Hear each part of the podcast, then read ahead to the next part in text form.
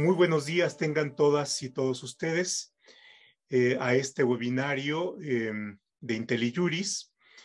El día de hoy trataremos un tema que ha estado presente en la discusión pública, eh, que ha suscitado una polémica relevante, una buena cantidad de artículos de distinto tipo, de valoraciones políticas, eh, de consideraciones jurídicas, y queremos analizar con mayor detenimiento el día de hoy varios de sus aspectos. Para esto está con nosotros la doctora Leticia Bonivaz.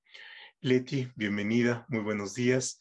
Y también eh, la maestrica Mendoza. Erika, muy buenos eh, días, bienvenida y gracias por haber aceptado nuestra invitación. Eh, hoy trataremos un tema que ha estado presente en los días pasados, en medios, en la discusión pública y por supuesto en, la discusión jurídica, que es el acuerdo presidencial que emitió, eh, que se emitió y publicó el 22 de noviembre. Em, este acuerdo se titula Acuerdo por el que se instruye a las dependencias y entidades de la Administración Pública Federal a realizar las acciones que se indican en relación con los proyectos y obras del Gobierno de México considerados de interés público y seguridad nacional, así como prioritarios y estratégicos para el desarrollo nacional. Este acuerdo eh, presidencial, conocido más coloquialmente como el decretazo, eh, tiene una serie de aspectos que ameritan una, eh, una reflexión, un examen más detenido, más allá de las implicaciones políticas, que las tiene, por supuesto, y me parece que muy serias, pero el propósito es eh, detenernos en varios de los aspectos jurídicos, que van desde si hay alguna diferencia entre decreto y acuerdo, em, cuál es eh, su contenido, si reúne las formalidades que debe tener de fundamentación, de motivación, si el presidente tiene facultades para establecer que determinadas cuestiones son de seguridad nacional, o bien si tiene limitaciones y estas limitaciones se encuentran establecidas por la Constitución y por las leyes. Em, si en cambio, tendríamos una reserva de ley en donde es la ley la que debe de o la que establece previamente cuáles son las cuestiones que son consideradas como seguridad nacional. ¿Qué implica que algo sea de seguridad nacional? Es una palabra fuerte y eh, se emplea por algo. Em, o bien que significa estratégico, prioritario, cuál es su función en el ordenamiento jurídico, qué implica en relación con la contratación pública, qué implica en relación con la transparencia eh, y el acceso a la información, qué implica en relación con algunas otras cuestiones, tales como la posibilidad de hacer consultas y o no. Eh, y por supuesto también está presente el problema de cumplimiento.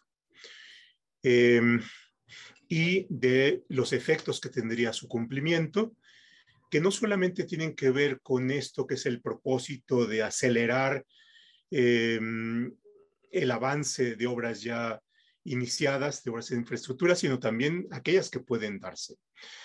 Se establece un procedimiento abreviado, aplicable solamente para la administración pública, que señala que ante la presentación de alguna solicitud de ciertos actos administrativos.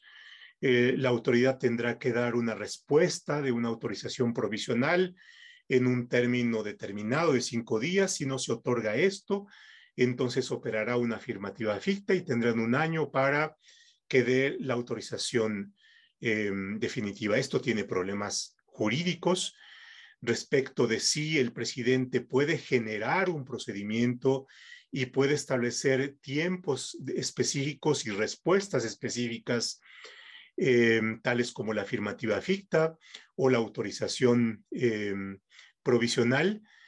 ¿Qué implicación tiene esto en relación con las leyes que regulan cada una de, las, de los sectores específicos que están comprendidos en el decreto? Telecomunicaciones, energía, minería, vías de comunicación, ferrocarriles, etcétera. Em, y por supuesto, ¿cuál es el, el, plan en el que se colocan a los servidores públicos? Por ejemplo, algunas leyes establecen que para iniciar una determinada obra se necesitará el acto administrativo que eh, es comprendido en el decreto y que si no se, si no se presenta, entonces podrá haber una sanción. Entonces se coloca al servidor público contra la pared, a, que, a quien le hace caso a la ley, al decreto, incurrirá en una responsabilidad eh, de servidores públicos, el propio presidente estará incurriendo en una responsabilidad. ¿Qué sucede con los secretarios de Estado que eh, refrendaron el acuerdo? Eh, ¿Cuáles son las implicaciones? Y por supuesto también la relación con esta serie de situaciones extraordinarias que son propias de una suspensión de garantías por el 29 constitucional. Y finalmente, pues por supuesto, el tema también interesante de cuáles son los medios de impugnación. El amparo, la controversia, la acción. Hay algunas vías en proceso. El INAI ha señalado que va a promover una controversia. En fin, como ustedes pueden ver, es, se abre un haz de temas eh, relevantes y pues necesitamos, después de todo este repaso y todo este mapa de posibles problemas, empezar por el principio. ¿no? Y para empezar por el principio, em, eh, profesora Bonifaz, le, eh, te pediría que nos dieras una primera aproximación de lo que a tu juicio pueden ser los aspectos problemáticos de este acuerdo. Gracias, Pepe. Gracias, Erika, por estar con nosotros. Y fíjense que, pues yo entiendo el espacio de IntelliJuris como un espacio para discutir temas jurídicos, pero no solo entre abogados. Entonces voy a decir cosas que tal vez sean muy obvias para los abogados, pero me estoy dirigiendo en general a cualquier persona que esté interesada en saber por qué fue tan criticado este acuerdo del 22 de noviembre. De entrada, yo creo que nos sorprendió a todos. No creo que ningún abogado no haya tenido una reacción inicial de qué es esto, porque cualquiera que haya estudiado derecho constitucional y administrativo sabe que todos los actos de autoridad deben estar fundados y motivados. Entonces, cuando revisamos la fundamentación, desde ahí empezamos a ver lo que el profe Roldán está diciendo en relación a las leyes que dan el marco para sacar un decreto o un acuerdo. Entonces, de entrada, si se ve la fundamentación, está fundada en el artículo 26, que es el artículo de planeación, cuando este sexenio, en particular la planeación, ha quedado en un segundo plano, desde el inicio con el Plan Nacional de Desarrollo. Y luego te pone el 90 de la Constitución como fundamento. Y el 90 solo es el que dice que la administración pública será centralizada y paraestatal. Y después viene el fundamento en lo que uno esperaría serían las distintas leyes. una ley que tuviera que ver pues con obra pública, con telecomunicaciones, con medio ambiente, con las materias de las que va a hablar. Y no, solo están los artículos en general que dan facultades desde la Ley Orgánica de la Administración Pública Federal para el actuar de las dependencias. Es decir, el 27 que da las facultades eh, para gobernación, eh, se salta en el 28, viene el 29, 30, defensa, marina y así. Entonces, todos los artículos en general. Cuando se debió decir qué ley en específico permite que una ley diga que el presidente de la República podrá determinar qué casos son de seguridad nacional de acuerdo a la ley X. Eso es lo que no está. Por eso podemos decir con total seguridad de que esto no tiene fundamentación, aunque parezca fundado, porque fundar en el 90 constitucional, fundar en el 26 o fundar en las propias atribuciones de la dependencia, pues es algo realmente eh, inadecuado. Luego pasaríamos a los considerandos, en donde ahí se ve que se quiere referir a todas las obras prioritarias de este sexenio. Me llamó la atención que se usa el término gobierno de México. porque el gobierno de México jurídicamente no existe.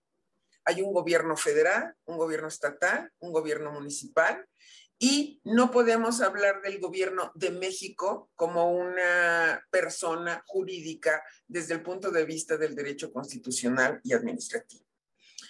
Luego vienen los contenidos de los que ya vamos a hablar, pero me interesa el tema de los refrendos. Normalmente los decretos y acuerdos ya se, solo se eh, refrendan por el secretario de gobernación desde hace muchísimos años, no solo atendiendo a la materia, porque esto dificultaba mucho estar buscando firmas todo el tiempo y con el, un acuerdo presidencial, un decreto, bastaba que llevara el refrendo del secretario de gobernación. Pero aquí refrendan todos y de todos los refrendos, a mí el que más me llama la atención es de la función pública, porque sería el indicado para saber, ahorita vamos a hablar de responsabilidades, quién es responsable si firma algo para lo que no está, eh, para lo que no es competente. Entonces, que él mismo determine que esto con el refrendo está bien, ya es un motivo de preocupación. De todos los refrendos, es la función pública la que, la que llama más la atención. Para ir terminando esta primera intervención, yo sí creo, y lo digo claramente, un acuerdo como este debió ser frenado por las instancias jurídicas de todas las dependencias y de la Consejería eh, Jurídica de la Presidencia, porque ese es el papel que se juega. Muchas veces los abogados somos aguafiestas, porque muchas veces tenemos que decir no se puede o esto no puede ser así. Si tú dices que sí se puede a una decisión de otro tipo que tiene que tener el cariz jurídico, entonces llegamos a situaciones como este acuerdo.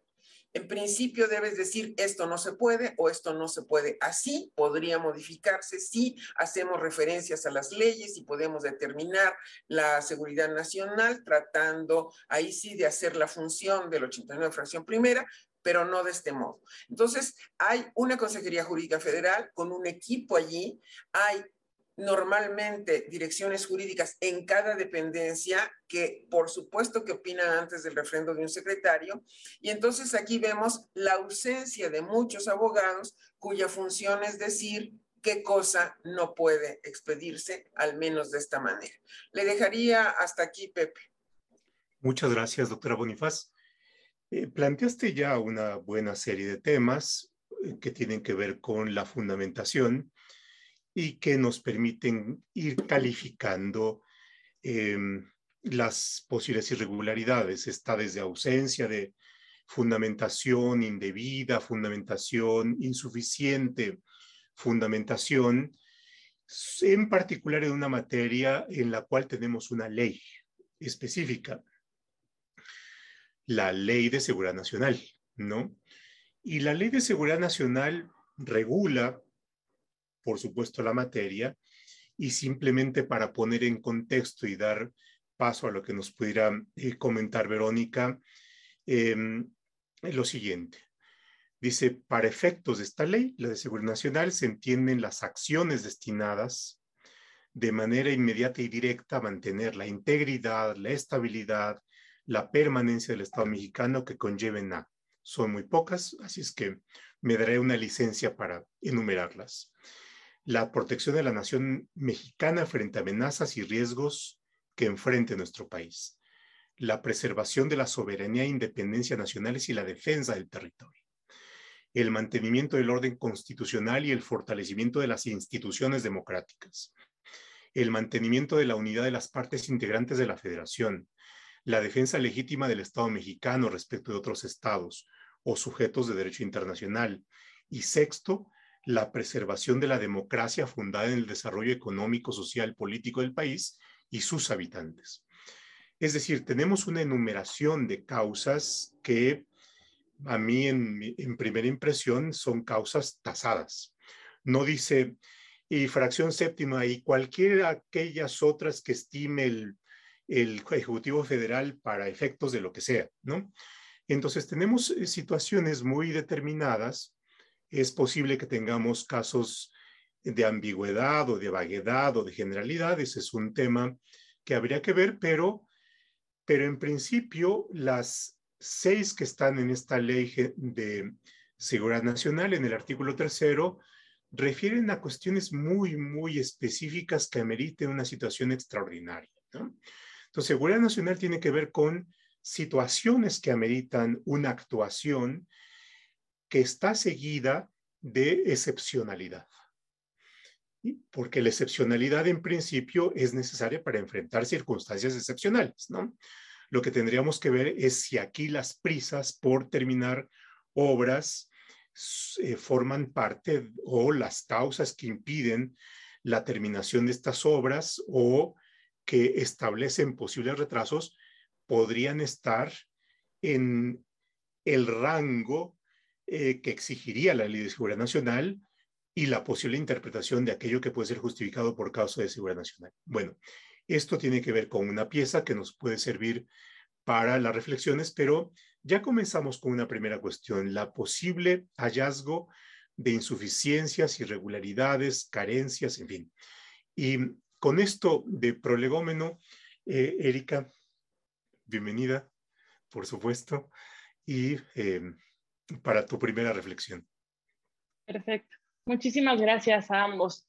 Sí, efectivamente, antes de entrar a, a los medios de impugnación, porque es de lo que me gustaría platicar, eh, completando esta idea de la falta de fundamentación y motivación del, del acuerdo, efectivamente eh, la fundamentación no, no da para no da para, para, para, la emisión del acuerdo, ¿no? Principalmente por lo que comentaban. Se viola el principio de reserva de ley y el principio de subordinación jerárquica, y básicamente, ¿no? Y, y en términos de motivación, completando un poco las ideas que, que expresaban, eh, se, la motivación dice son cuestiones de interés público y seguridad nacional. Interés público es un concepto jurídico indeterminado, ¿no? ¿Qué se considera de interés público? Y ahí hay una súper falta de, de motivación en donde no se explica por qué estos proyectos o estas obras de gobierno federal se consideran de interés público. Y hay muchos precedentes ya este, de la Corte que indican que, que cuando se utiliza este concepto de interés público, se tiene que hacer un proceso de argumentación reforzado que, que, que reduzca esta discrecionalidad, ¿no? Em, y, y, lo mismo en seguridad nacional si se llegase a considerar una cuestión de seguridad nacional, entonces se tendría que haber motivado por qué se considera que se encuadran en los supuestos del tercero de la, de la Ley de Seguridad Nacional, ¿no? Eh, pero independientemente de, eso y sabiendo que hay muchas violaciones sustantivas este, o, o, violaciones constitucionales, porque es lo que se ha estado diciendo mucho en el, en el foro, me gustaría hablar sobre los medios de impugnación, poniéndome un poco la, la camisa tigiosa. Y tenemos como medios de control constitucional la controversia constitucional, la acción de inconstitucionalidad, el juicio de amparo y, y, por último me gustaría hablar sobre suspensión de garantías, ¿no? El 29 constitucional, sobre este mecanismo de suspensión de garantías que, que dejaré al último. Y primero, hablando de controversia constitucional, es interesante por pues también porque aquí se junta el contexto político con el, con el jurídico, ¿no? La controversia constitucional, en mi particular punto de vista, es el medio procedente eh, y lo ideal sería que lo promoviera la Cámara de Senadores o la Cámara de Diputados. Sin embargo, esto, las condiciones políticas pues no se dan, como ya sabemos, porque quien tiene la representación de las cámaras es el presidente de la mesa directiva. Entonces, políticamente, por ser afín al proyecto de gobierno es que no, no van a ir a la controversia, no, se ve que no, no van a ir a la controversia constitucional.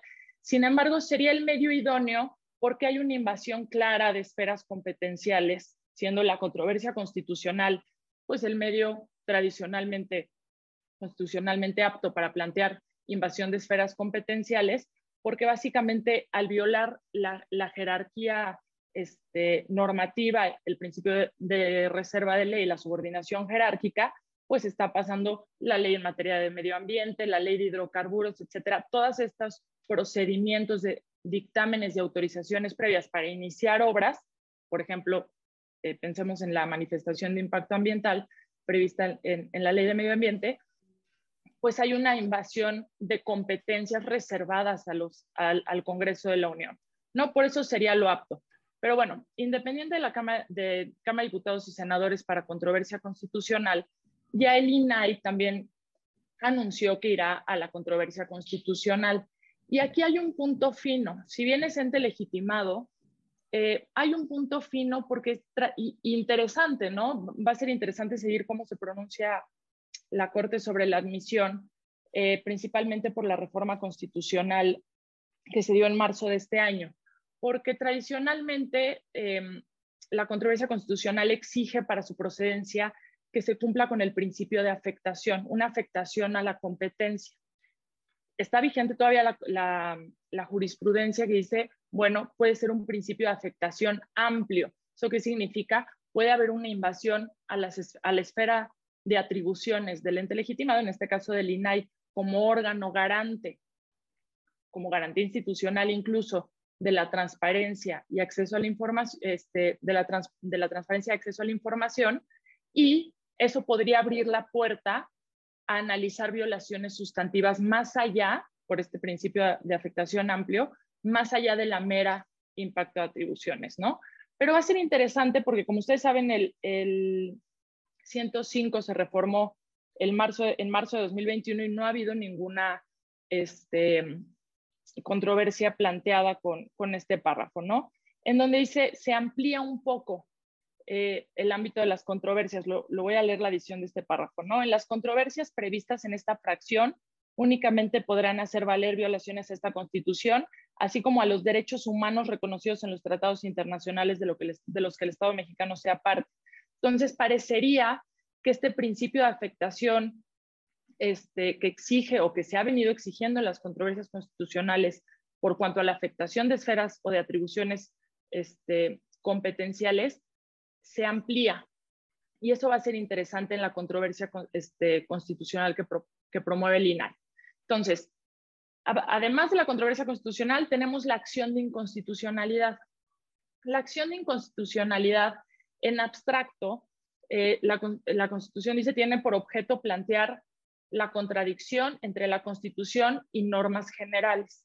Luego eh, establece la lista, bueno, de entes legitimados y además qué tipo de normas generales puede impugnar cada, cada ente legitimado, ¿no? Aquí tenemos, por ejemplo, el 33% de la Cámara de Senadores y el 33% de la Cámara de Diputados sabemos este, que al menos la Cámara de Diputados, bueno, los, lo sabemos porque en, el despacho este, lo estamos preparando y aquí hay muchos retos y por eso quiero detenerme aquí, van a promover acción de inconstitucionalidad. Lo cierto es que la Constitución establece que, que tratándose de Cámara de Diputados y Cámara de Senadores, podrán promover acción de inconstitucionalidad en contra de leyes federales. este acuerdo presidencial no es una ley formal y material, es un acuerdo que tiene el carácter de norma general, pero no es una ley formalmente, este, formalmente eh, o materialmente ley, ¿no? Eh, se promoverá. Lo interesante de, de, promover esta acción también va a ser la admisión por parte de la Corte. Y no, no, se, no ha habido un pronunciamiento novedoso en, esta materia a partir de la reforma en materia de derechos humanos de 2011 y la reforma del 17 de la Constitución. La reforma del 17, eh, que será interesante leer el 105 de la mano con, con la reforma del 17 para efectos de la, de la procedencia de la acción, ¿no?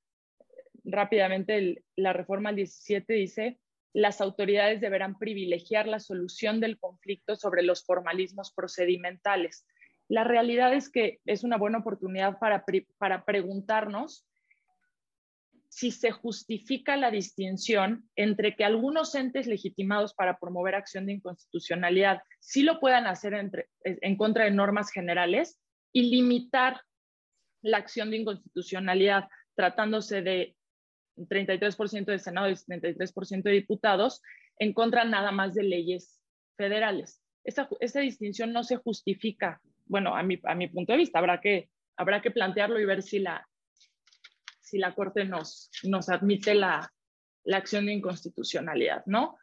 pero, pero sí tiene que haber mecanismos de, de, auténtico y adecuado control constitucional, ¿no? Eso es un poco hacia donde ha ido la evolución constitucional.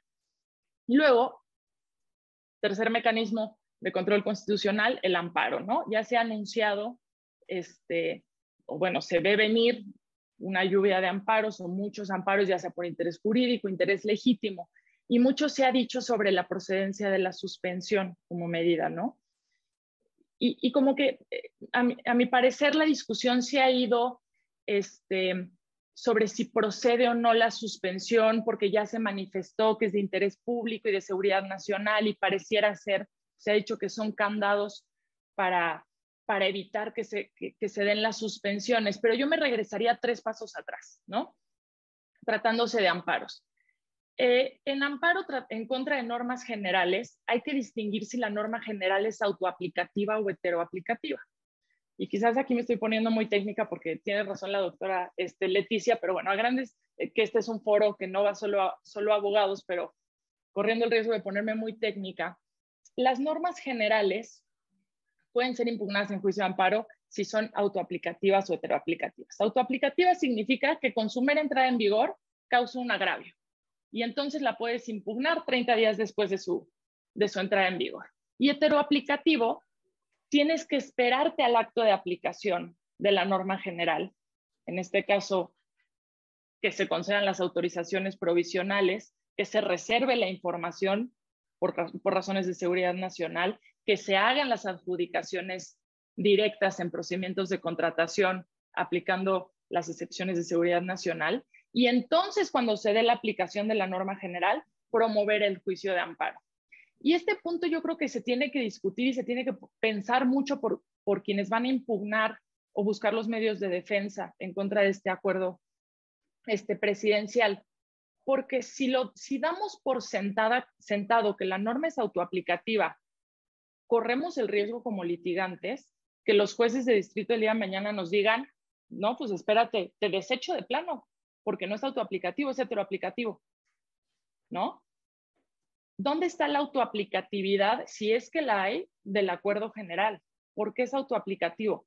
Y eso va muy de, muy de la mano ligado em, con, con, el tema de interés jurídico y interés legítimo, ¿no? ¿Quiénes son las personas que cuentan con el interés, ya sea personas físicas o personas morales, para impugnar en juicio de amparo la norma, la norma general, ¿no? Y eso es algo que, que dejo a, la discusión, ¿no? Este, yo, creo que, yo creo que sí se puede buscar, y porque además le he estado dando muchas vueltas, si bien yo creo que el, acuerdo presidencial es mayormente heteroaplicativo, lo que nos exigiría esperarnos a los actos de aplicación, es decir, a que se concedan las autorizaciones, a que se reserve la información o se den las adjudicaciones directas para impugnar los actos, sí creo que hay un punto fino donde se podría argumentar la autoaplicatividad, es decir, que causa un perjuicio desde su, desde su emisión, y es la seguridad y certeza jurídica, nada más. A mi punto de vista, no sé si alguien más ve la, autoaplicatividad del acuerdo este, en la esfera de particulares desde ahorita, pues, pues sería interesante discutirlo, ¿no? Sí causa una afectación inmediata desde su entrada en vigor a la seguridad y certeza jurídica, porque como bien, este, eh, como bien decía este Pepe, hay una incertidumbre e inseguridad jurídica. Oye, yo no sé qué me aplica, ¿no? ¿Cuáles son las reglas del juego? Y eso sí, una norma general vigente que a mí me hace dudar sobre cuáles son las reglas del juego aplicables, sí me genera un impacto inmediato sobre no, en mi seguridad y certeza jurídica, saber a qué atenerme, cuáles son las reglas del, del Estado. Pero la afectación medioambiental, la afectación de transparencia, la afectación de contrataciones, muy fácilmente te pueden decir, no se ha emitido ninguna autorización, pues si la información no está reservada, dice podrá reservarse por motivos de seguridad nacional, pero todavía no está reservada, ¿no? Digo, jugando un poco en términos, porque muchas veces los litigantes cometemos este error, ¿no? Damos por sentado que procede el medio y entonces ya estamos discutiendo sobre la suspensión cuando la procedencia del amparo no está tan clara. Y no es, no es que yo quiera decir, ah, no, no procede, no procede el amparo, sino hay que hacer una construcción o un planteamiento suficientemente sólido para que el día de mañana nos estén, nos estén desechando los amparos, ¿no? Este, lo mismo con, con el tema de interés jurídico e interés legítimo. ¿Quiénes son, los, ¿Quiénes son las personas afectadas? El acuerdo presidencial es tan amplio que dependerá, no, no tiene el mismo agravio ni el mismo interés una comunidad este, en donde los proyectos en materia de hidrocarburos que se están haciendo al lado necesitan una evaluación de impacto social para poder comenzar las obras, que un, una persona moral interesada en participar en las contrataciones públicas o una comunidad de interés que se ve afectada en cuestiones de medio ambiente.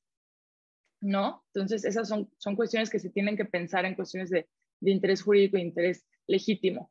Y otra cosa es, sería interesante ver los planteamientos de los juicios de amparo y preguntarnos si podemos hablar de actos inminentes, ¿no? Para la procedencia. Porque esta norma general, digo, y jugando un poco ahora la, la otra cara, bien la defensa podrá decir, no es, no es autoaplicativo, espérate al acto de ejecución, impúgnalo como heteroaplicativo. Pero también se puede hacer otro planteamiento, que es decir, es un acto inminente, porque eh, el acuerdo presidencial no dice podrán emitirse las autorizaciones, dice las autorizaciones se instruye a las dependencias que se emitan, es una orden directa, se instruye que se emitan. Entonces hay un acto inminente de emisión de autorizaciones. Pero entonces el planteamiento del amparo no es nada más el acuerdo, es el acuerdo y el acto inminente. Son dos actos reclamados, porque entonces la suspensión la pides en contra de la ejecución del acto inminente, de la concesión de las autorizaciones. Y es ahí donde como abogados, y, bien lo están mencionando, sí tenemos que darle muchas vueltas a cuál va a ser el planteamiento, ¿no? Em, bueno, dejo esas ideas en, el tema del juicio de amparo. bueno, y, un buen número de ideas. Un buen número de ideas. Y ya por último, pues, porque estoy robando mucho la palabra, este, por último, el procedimiento de suspensión de garantías. Poco se ha dicho sobre la, sobre la suspensión de garantías y aquí quiero, quiero hacer una distinción bien interesante. Derechos fundamentales y garantías no es lo mismo, ¿no? La garantía es el mecanismo para proteger el derecho fundamental.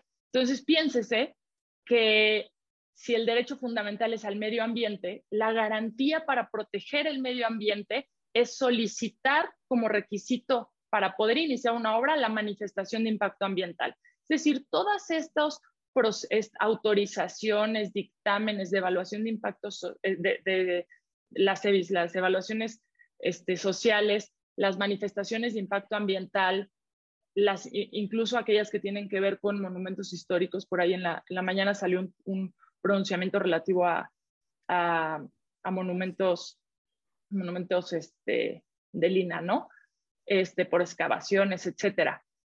Eh, todas estas autorizaciones que sujetan el inicio de obra, estos dictámenes, etcétera, fungen como garantías de los derechos fundamentales. ¿No? Creo que en medio ambiente es lo más claro. La manifestación de impacto ambiental sirve como una garantía para proteger el, medio ambiente. Entonces, si el, acuerdo, si el acuerdo presidencial está haciendo nugatorio esas autorizaciones, entonces se está haciendo una suspensión de facto, ni siquiera tan de facto, está haciendo una suspensión normativa de la garantía que protege el derecho fundamental, ¿no? Entonces estamos ante una suspensión de garantías. Y si estamos frente a una suspensión de garantías, no se siguió el procedimiento del 29 constitucional, porque el, procedimiento del 29 constitucional dice se podrán suspender garantías, quiero leer, en casos de invasión, perturbación grave a la, a la paz pública o de cualquier otro que ponga a la sociedad en grave peligro o conflicto. Parecería que el acuerdo presidencial está pensando en o de cualquier otro que ponga a la sociedad en grave peligro o conflicto, porque están manejando la bandera de que es una cuestión de seguridad nacional y interés público. Entonces, lo puede, para suspender las garantías, tiene el presidente, con aprobación del Congreso, cosa que no se siguió, este, suspender con una motivación reforzada de por qué estamos en el supuesto de la suspensión, ¿no? Cosa que no se da. Y luego la Suprema Corte tiene que pronunciarse bueno, los decretos en esta restricción y suspensión serán revisados de oficio e inmediatamente por la Suprema Corte y deberá pronunciarse con la mayor prontitud sobre su constitucionalidad y validez, cosa que tampoco sucedió. Entonces, si estamos suspendiendo las autorizaciones, que son una garantía, una garantía para velar los derechos fundamentales, entre otros de medio ambiente, por ejemplo, ¿por qué no estamos siguiendo el procedimiento del 29 constitucional? Y peor aún, ¿cómo protegemos el 29 constitucional? ¿Qué hacemos en términos de medios de impugnación para decir, oye, corte, se violó, la, se violó la, el 29 constitucional. ¿Y por qué no hay? Porque este artículo se reformó en 2011, se dijo que se iba a emitir una ley reglamentaria del 29 constitucional que no se ha emitido 10 años después. Se volvió a reformar el, artículo después de 2011 en 2014. Estamos en 2021, no hay una ley reglamentaria, pero la falta de la ley reglamentaria no necesariamente hace per se más bien no necesariamente, de ninguna manera puede ser un impedimento para buscar la protección constitucional. Entonces, y pensando aquí un poco en litigio estratégico, se le podría pedir a la Corte y quiénes serían los entes legitimados para decirle, oye, Corte, de oficio, tú tienes que revisar de oficio inmediatamente y pronunciarte contra la, con la mayor prontitud sobre suspensión de garantías. Pronúnciate de oficio, haz lo propio, como las solicitudes de facultad de atracción, se le dice, oye, es tu facultad hacerlo, nada más te hago saber que aquí está el asunto, ¿no? ¿Y qué podría hacer la Corte? Habría un expediente varios, ¿no?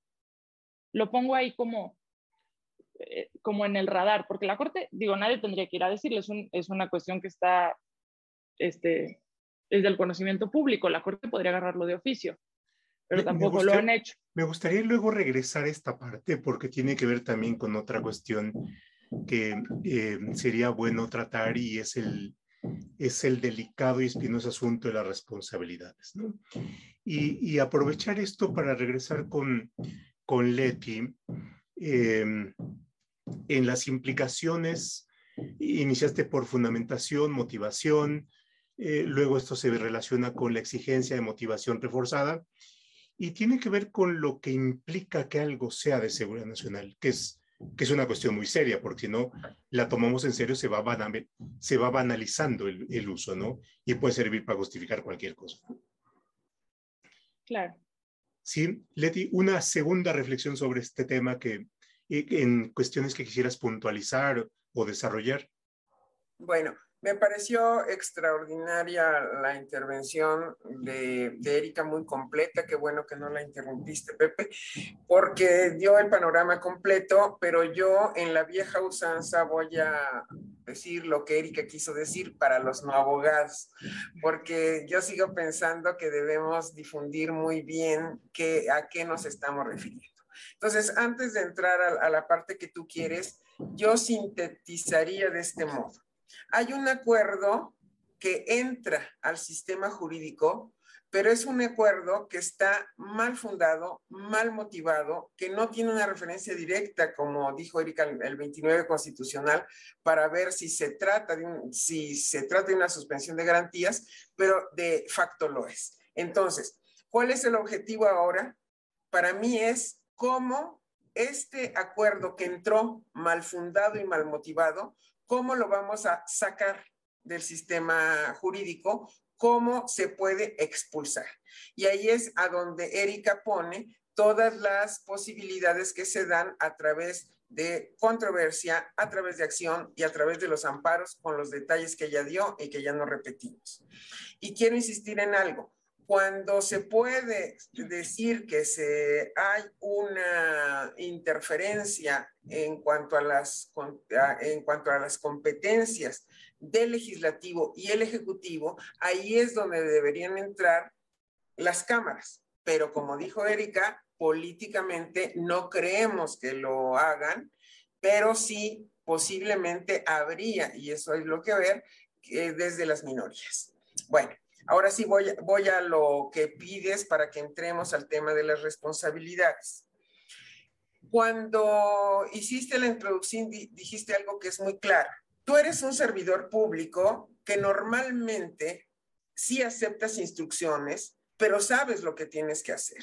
Y lo que tienes que hacer es respetar las leyes. Y si aquí te dicen que se requiere una manifestación de impacto ambiental o una manifestación de impacto social, o si para este proceso necesitas este trámite que llega en tal tiempo y estás en ese proceso, ¿qué pasa si alguien te dice, pero no, da una eh, provisional, inventada, sacada de la nada, sin sustento? Entonces, el acuerdo entra pero entra y queda conviviendo con otras leyes que tienen mayor jerarquía y que deben ser respetadas por los servidores públicos.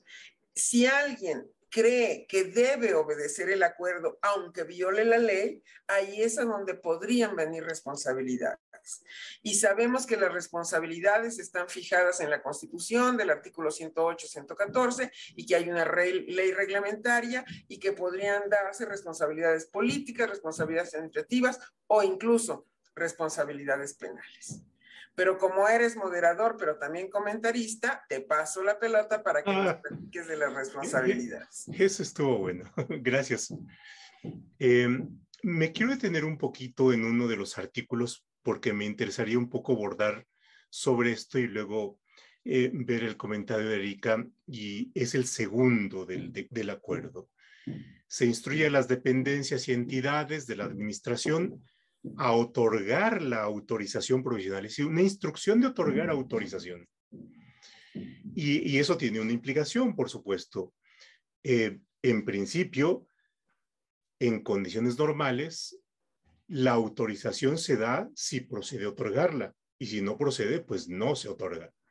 Tiene que verificarse que cumpla eh, con los requisitos, que para el caso proceda, en fin y aquí es una orden, una instrucción de otorgarla. Esa es una primera cuestión. Em, la autorización provisional, habrá que ver si en cada ley hay algo que se llama autorización provisional. Si no hay una autorización provisional, lo que está haciendo este acuerdo es lo que llamamos innovar el ordenamiento. Y ahí entramos a la cuestión de eh, reserva de ley, primacía de la ley, etcétera a la presentación o obtención de los dictámenes, y aquí es una cuestión, lo que está incluido son dictámenes, permisos o licencias necesarias para iniciar los proyectos u obras a que se refiere el artículo anterior y con ello garantizar su ejecución oportuna, el beneficio social, etcétera, etcétera. La autorización provisional será emitida en un plazo máximo de cinco días. Habrá que ver si las leyes establecen que los cinco días eh, son los, eh, es el término considerado para llevar a cabo estos actos o no. Si no es así, entonces estaría estableciendo una regla contra el eje. Y esto, por supuesto, es delicado. Y el, el, plazo del año. Bueno, eh, unas cuestiones de detalle ahí porque eh, tienen que ver con lo que quiero preguntarle a Erika en la parte procesal. Dice, dictámenes, permisos o licencias. En el derecho administrativo, el dictamen, el permiso o la licencia pueden ser identificables, dependiendo de lo que le diga la, norma en cada caso. Pero puede haber otros que no estén comprendidos en esta enumeración, por ejemplo, las autorizaciones, ¿no? No habla de que también estén comprendidas las autorizaciones y muchas normas establecen como uno de los actos administrativos a la autorización como un acto distinto al permiso, a la licencia o al dictamen. Bueno, ahí, ahí, ahí hay un hueco. Si se trata de una autorización y no de un permiso o no de una licencia o no de un dictamen, no estaría comprendido en este, en este acuerdo. Bueno, como hay una, hay, se, se percibe aquí una urgencia y una de las razones de urgencia tiene que ver con algo de lo que no, no hemos hablado, que es la suspensión del amparo, ¿no? Porque también eh, e, estaría dentro de las excepciones, ¿no? Y creo que una de las cuestiones explícitas tiene que ver con las suspensiones. Bien, entonces, eh, eh, simplemente planteo como los puntos. Suspensión, la difícil situación en la que se deja a los servidores públicos que tienen que, que ejecutar ya en la práctica estos acuerdos, los posibles casos de responsabilidad, en fin. Y bueno, con esto, Erika, eh, e, en esto la parte procesal, cómo es las suspensiones y bueno, a partir de ahí, aquellas otras cuestiones que, quisieras abundar. Muchas gracias. Este, sí, em, dos comentarios. Bueno, primero, antes de las suspensiones, efectivamente sobre, sobre tu comentario de que únicamente el artículo segundo del acuerdo se refiere a dictámenes, permisos o licencias para iniciar los proyectos, pero al mismo tiempo dice autorizaciones provisionales, ¿no? Entonces, esto sí ver, tendremos que ver cómo es que aplican o cómo es que ejecutan más bien este acuerdo, porque en realidad daría lugar a entender entre líneas un poco, todos aquellos necesarios para iniciar los proyectos u obras, ¿no? O sea, si uno lee el, el, el, acuerdo en general, parecería que se refieren a todos aquellos necesarios para iniciar proyectos u obras. Quizás sí hay, una, hay un vacío ahí en el tema que solo refieren dictámenes, permisos o licencias, pero al mismo tiempo no dice dictámenes provisionales, permisos provisionales, dice autorizaciones provisionales necesarios para iniciar los proyectos. Entonces, en la ejecución del acuerdo, al menos yo sí vería venir, pues en general, cualquier acto administrativo, la emisión de cualquier acto administrativo necesario para iniciar las obras. Como yo vería venir que lo van a, que lo van a ejecutar, pero eso pues tendremos que esperar, ¿no? Y ahora, sobre la suspensión, eh, en el juicio de amparo, efectivamente, mucho se ha dicho, eh, mucho se ha escuchado estas esta última semana sobre decir es que blindaron, la, metieron interés público y seguridad nacional como conceptos eh, en el intento de motivación del, del acuerdo para blindar la, el otorgamiento de la suspensión.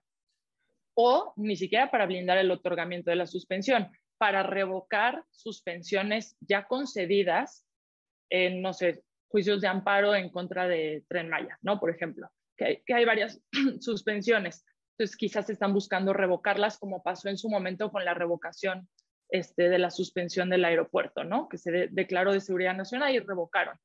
Ahora, mm, a mí no, no, me, no, me, preocupa tanto el tema de la, de la improcedencia de la suspensión y yo entiendo el, precedente muy reciente, ¿no? De, de, las revocaciones de la suspensión del aeropuerto, pero no necesariamente todos los jueces de distrito van a, van a reaccionar de la misma manera y porque la ley de amparo, si bien eh, establece que la suspensión no procederá en cuando se trate de cuestiones de interés público y relacionadas con seguridad nacional, la propia ley de amparo dice se podrá conceder la suspensión independientemente de lo anterior en casos en donde la ponderación que realice el juzgador así lo requiera. O sea, si hay una ley de salida, no es, si hay una norma de salida para concederlo. Y en realidad eh, hay tres jurisprudencias viejas, firmes todavía, de la séptima época, donde eh, muchas veces refiere, son referidas a interés público y suspensión en el juicio de amparo, pero son aplicables también plenamente por la racionalidad de las mismas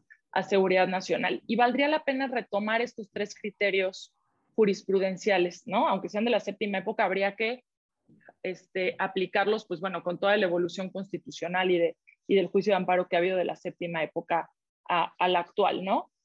Y, en estos tres criterios jurisprudenciales, digo muy rápidamente, sin, sin leerlos ni nada, si a alguien le interesa, pues, pues se, pueden buscar fácilmente, eh, donde dice, se, se, debe determinar el grado de interés público sobre la urgencia de la ejecución de los actos. No necesariamente porque algo sea de interés público hay una urgencia en su ejecución, ¿no?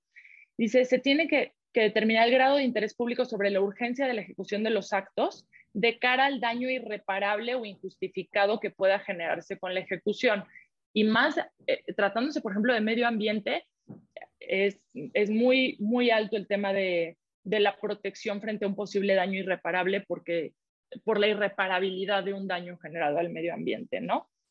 Es decir, no siempre que estamos frente a cuestiones de interés público, slash seguridad nacional, implica negar per se la suspensión. Otro de los criterios em, muy interesante señala no solo buscar el apoyo formalmente en la, eh, o sea, no solo que la disposición normativa se refiere a sí misma como de interés público, significa prima facie negar la suspensión, dice otro criterio jurisprudencial. Se tienen que analizar las características materiales del acto, ¿no? Y y lo mismo, ¿no? Determinar si hay urgencia o no en que se realicen y comparar los, los daños. A ver, si en la séptima época ya se hablaba de la ponderación de estas cuestiones para conceder la suspensión, pues digo, esperaría yo que, que con el avance constitucional y de derechos humanos que vivimos en la actualidad, pues mayor aún, ¿no? Entonces, yo no creo que todos los jueces de distrito, todos los tribunales colegiados vayan a reaccionar como se reaccionó eh, en el tema de, las revocaciones de suspensión en, el aeropuerto. Pero hay que hacer planteamientos este, sólidos, sin duda, ¿no? Incluso hay que, o sea, hay que entrarle a la, a la argumentación dura. Y ahora, por último, digo, este, sí me gustaría hablar sobre el tema de responsabilidades, a menos que quieran empezar alguno de, ustedes con el tema de responsabilidades. Eh, Leti, ¿quisieras plantear algo sobre responsabilidades? No, Pepe, yo creo que la, la, especificidad de lo que pudiera venir a nivel político, a nivel administrativo, incluso a nivel penal, hay que considerar que posiblemente se está viendo el horizonte a tres años, pero habría que ampliarlo, porque cada vez que un servidor público estampa una firma, con todo, no puede ver solo las condiciones particulares del hoy, sino las consecuencias que tienen sus actos a futuro pero sí yo les dejaría que al menos tú eres el experto en esto, Pepe. Y ahora tenemos eh, un plazo de prescripción de responsabilidades administrativas de servidores públicos de siete años, así es que efectivamente da para pensar en lo que pueda suceder después de esta administración. Y eh, normalmente se demoniza a los, a los trámites, y, bien merecido tiene esa demonización. Es como el octavo círculo de Dante cuando uno hace un trámite, pero bien entendido, un trámite tiene eh, como sentido proteger un bien público, el medio ambiente, por ejemplo.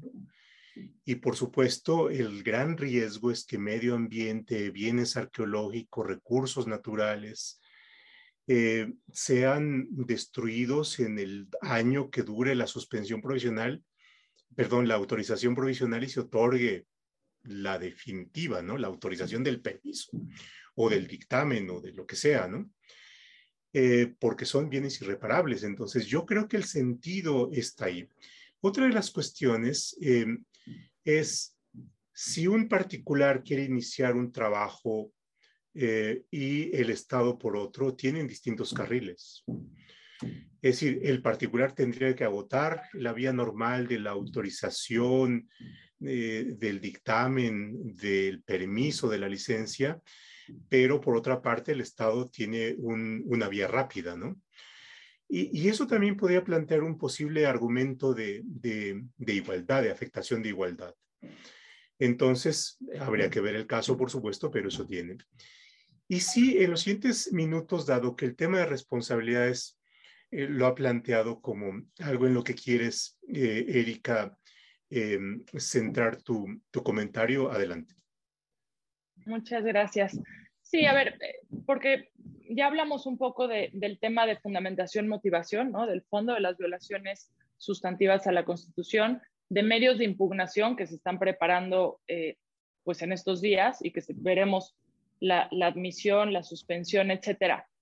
Pero, ¿qué, pasa después, no? O sea, ¿cuáles son las consecuencias en los servidores públicos de, realizar actos abiertamente contrarios a la, legislación y a la constitución, ¿no? Eh, y en lo personal, cuando, cuando salió el acuerdo y lo leí por primera vez, dije, mi primera reacción fue, va a haber una renuncia en bloque, quizás en mi, en mi inocencia de, de mi juventud, dije, va a haber una renuncia en bloque de secretarios de Estado. Hoy en la tarde van a renunciar dos o tres y nadie, ¿no? Porque uno esperaría que lo mínimo es que si a un secretario de Estado, de Estado le dicen, oye, viola la, la ley que tienes, que tienes a tu cargo este, su ejecución, que digas, renuncio, ¿no? No lo voy a hacer. Pero no, bueno, lo, lo incluso lo suscribieron todos. Y, y, parecería que hay un, que el clima político, digo, es un comentario jurídico, pero parecería que el clima político piensan, bueno, es que hay mayorías y nos quedan tres años y estamos blindados, ¿no?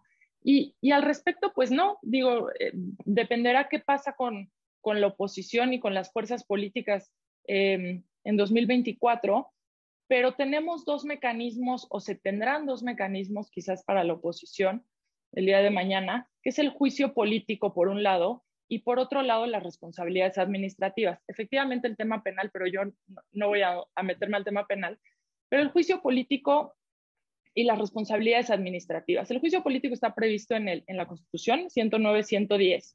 Sé cuando el ejercicio de las funciones de estos servidores públicos incurran en actos u omisiones que, redunden en perjuicio de los intereses públicos fundamentales o de su buen despacho. El juicio, el juicio político se puede, bueno, se, se, lleva a cabo ante la Cámara de, de Diputados como acusas y la, y la Cámara de Diputados formula una acusación formal a la Cámara de Senadores y procede, si es que es procedente, la, la destitución del cargo y la inhabilitación de uno a diez años. ¿Cuánto tiempo se tiene para promover? Digo, pensando ya a largo plazo, no los medios de impugnación de ahorita, sino pensando en los próximos años. Eh, el juicio político se puede instaurar durante el tiempo que dure el encargo, en su encargo, el servidor público, llámese en este caso secretarios de Estado, o hasta un año después de que finalicen su cargo. Entonces, pensemos en 2024 y que gana este, la, oposición, la mayoría en el Congreso de la Unión. los secretarios de Estado tienen que tener cuidado de qué actos están, de, qué tipo de actos y qué tipo de autorizaciones van a, van a emitir ahorita, porque si en tres años gana la oposición, van a tener un año para iniciarles un juicio político que los puede llegar a inhabilitar por 20 años, ¿no? Entonces ahí es donde se mezcla mucho el mecanismo este, jurídico y el clima político que va a pasar en tres años. Este, porque este juicio político, bueno, está regulado en la Ley Federal de Responsabilidad de Servidores Públicos y, efectivamente es violación a derechos humanos y cualquier infracción a la Constitución, ¿no? Entonces, cerrando juicio político y abriendo responsabilidades administrativas, efectivamente, como, como bien lo, lo comentaban, las faltas administrativas, bueno, ustedes saben que se califican en no graves y graves, y el plazo de prescripción en no graves es de tres años a partir de que se cometen las infracciones o de que cesan los efectos de la comisión. Entonces, no son tres años a partir de ahorita, son tres años a partir de que cualquier tipo de ejecución que se le pueda dar al acuerdo cesen los efectos, es decir, la ejecución probablemente de las obras que se consideran prioritarias para el gobierno, si es que, por ejemplo, hay daños este, medioambientales, ¿no?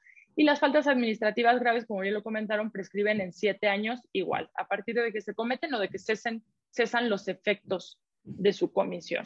Entonces, y, y, o sea, ligando el tema del, del, clima político, si bien es mucho más evidente el tema del clima político que se requeriría en tres años para la procedencia de un juicio político, eh, tratándose de responsabilidades administrativas, pues simplemente dependerá de, del cambio de, la Secretaría de Función Pública y de, ahí para abajo, ¿no? Porque, porque inician órganos internos de control que dependen de la Secretaría de Función Pública y se van al Tribunal Federal de Justicia Administrativa tratándose de responsabilidades graves para, para imponer las sanciones. Entonces, mm, el mensaje un poco sería, no, no hay un clima de impunidad, sí están los mecanismos y sí en tres, cuatro años habrá que ver qué, qué pasa, ¿no? Depende de cómo se ejecute. Y bueno, con eso concluiría y pues muchísimas gracias por la invitación. Muchísimas gracias, Erika, en verdad.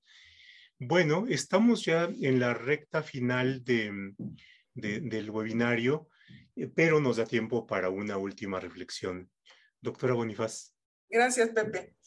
Bueno, yo creo que sí es un tema de preocupación cuando se da un acto como este, pero también saber que tenemos otros instrumentos para tratar de expulsar del sistema y que van a seguir funcionando otras cosas. Yo, yo no creo que sea un aplastar y cancelar todo lo previo, porque yo veo muchas posibilidades de que las distintas leyes sigan funcionando con algo que dijiste que es fundamental, si se protegen derechos a través, por ejemplo, de la ley del equilibrio ecológico o de las distintas leyes, hay un legislador racional que dijo que eso debe protegerse.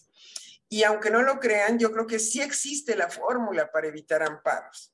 Y es fundar y motivar bien los actos de la administración. Así de sencillo. Molesta que hayan amparos. Bueno, si haces las cosas, los amparos no los vas a evitar. Es un medio de defensa de los particulares frente a los actos de la administración. Entonces, no los vas a evitar, pero quieres que sean menos o quieres ganar, funda y motiva bien y haz bien tu trabajo jurídico. Pues muchas gracias. Erika, una última reflexión. Nada, pues, pues habrá que, habrá que ver, ¿no? Este, esperemos que, más que autorizar, que se den cuenta un poco de los daños que se pueden generar, como dice la, la doctora, y, y que no emitan autorizaciones provisionales que, puedan generar un daño, daños irreparables, ¿no? E, ese es al final del día el fondo del asunto. Claro, em, eh, se ha dado paralelamente una rica em, expresión de, consideraciones, de opiniones en el chat. Em, apreciamos a todos eh, quienes han eh, hecho algún comentario, a Rafael Ibarrola, Carlos Antonio Soto, Gregorio Espinosa, al doctor Robert Sánchez Gil, qué gusto tenerlo por acá, doctor. En fin, eh, muchísimas gracias por sus comentarios. Em, les haremos llegar a nuestras invitadas los mismos para que los, los tengan a la mano. Y pues muchísimas gracias, Erika, muchísimas gracias, doctora eh, Bonifaz, por haber aceptado esta invitación. Eh, habrá próximas invitaciones, o tenganlo ustedes por seguro. Y pues a todos ustedes que nos acompañaron, muchas gracias. Que tengan muy buenos días y nos estaremos viendo próximamente. Gracias. Muchas gracias. Una última invitación. Hoy a las 7 de la noche tendremos un webinario bien interesante sobre la recuperación de los bienes arqueológicos el gobierno mexicano ha hecho una serie de acciones eh, para eh, detener ciertas subastas que se dan en el extranjero o bien algunas acciones para recuperar bienes arqueológicos. Estaremos platicando con expertos del Instituto Nacional de Antropología e Historia, de la Secretaría de Relaciones Exteriores. Estará el consultor jurídico de la propia Secretaría, el doctor Cosío. Así es que los esperamos hoy en la noche. Muchas gracias. Que tengan muy buen día. Muchas gracias. Hasta luego.